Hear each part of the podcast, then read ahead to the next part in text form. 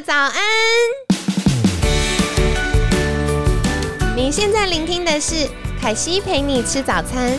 本集节目由好时好时提供，每天十分钟陪你吃早餐，聊健康。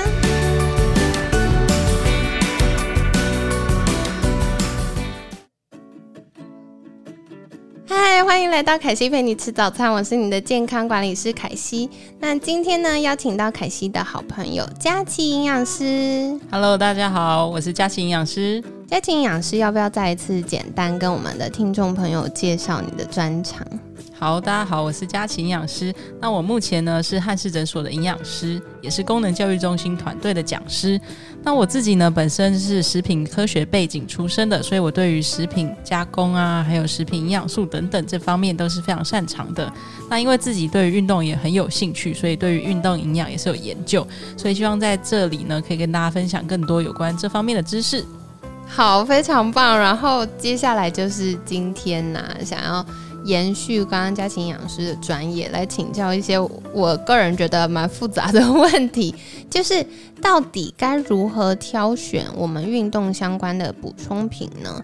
以及像呃运动补充品常常会有一些添加物，那我们应该要如何去筛选，或者是诶哪些东西要避免？那首先想要请问的就是关于瘦身。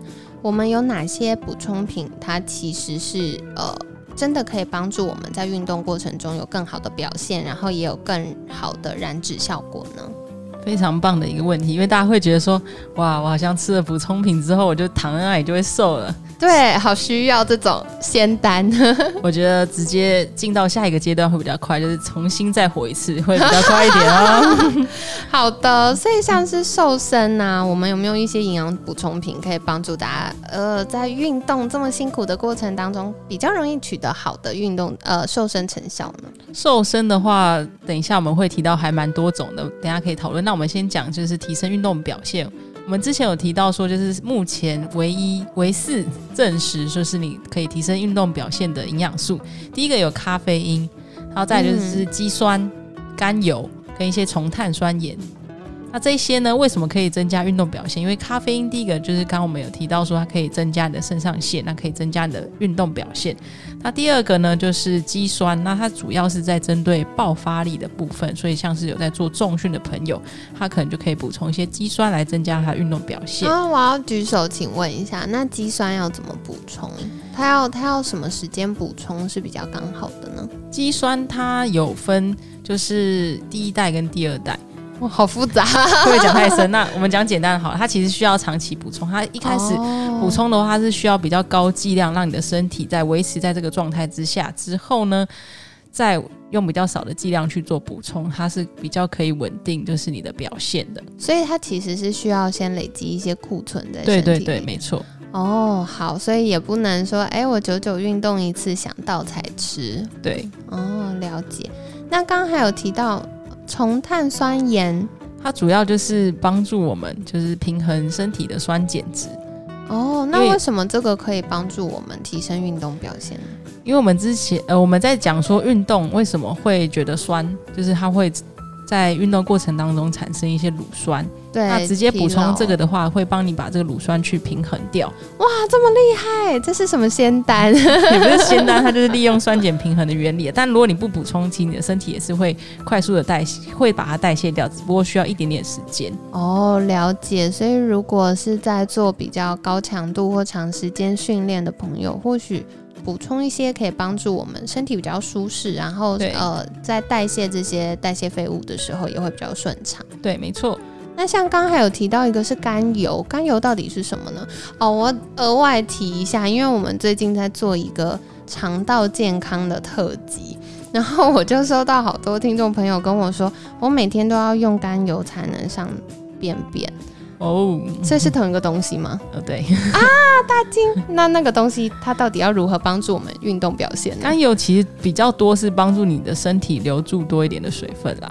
哦，好酷！所以这是什么？是吃的吗？对，，它是用喝，甘油是液体的，它是用喝的，就是跟水一起喝的，好惊人哦！好喝吗？它是什么味道？就其实没什么味道，哦，除非你有去调味就会有味道。哦，好难想象，所以是一个喝油的概念。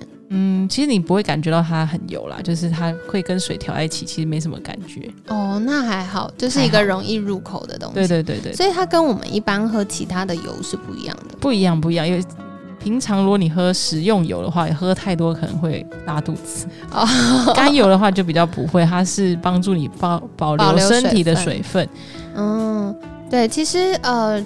水分是非常重要的，因为我们肌肉里面有超过百分之七十是水分。那当肌肉细胞缺水的时候，我们的运动表现就会比较容易下降。对，好，那说回来，凯西还是坚持要问，因为我实在被这个瘦身的议题得到太多听众许愿了。到底有哪些营养补充品可以帮助我们瘦身呢？好，第一个我们就可以去思考说，你是想要减脂还是增加热量的代谢嘛？大家对于热量的代谢就会想到，我们刚刚前面一集有提到，就是绿原酸，它是帮助你的热量代谢。然后再来呢，就是减脂、消除脂肪，那就是会有一个叫共二亚麻油酸。哦，那个是什么呢？那为什么可以帮助我们燃脂呢？它主要呢，就是这个原理，就是它可以帮助你把这个。体内的脂肪给游离出来，然后在我们运动的过程，我们就会优先的把这些游离出来的脂肪给用掉。如果说你没有配合运动，就是我们刚刚讲说，你觉得好像吃了这个糖那边就会瘦，是不可能的。那所以它主要还是增加你帮助把这个脂肪去代谢掉，它可以让你的油脂肪先游离出来之后呢，然后你在运动的过程当中优先把这些脂肪给使用掉。所以白话文呢，就是啊，如果我们脂肪细胞平常门都关紧紧的，它就很难被倒出来。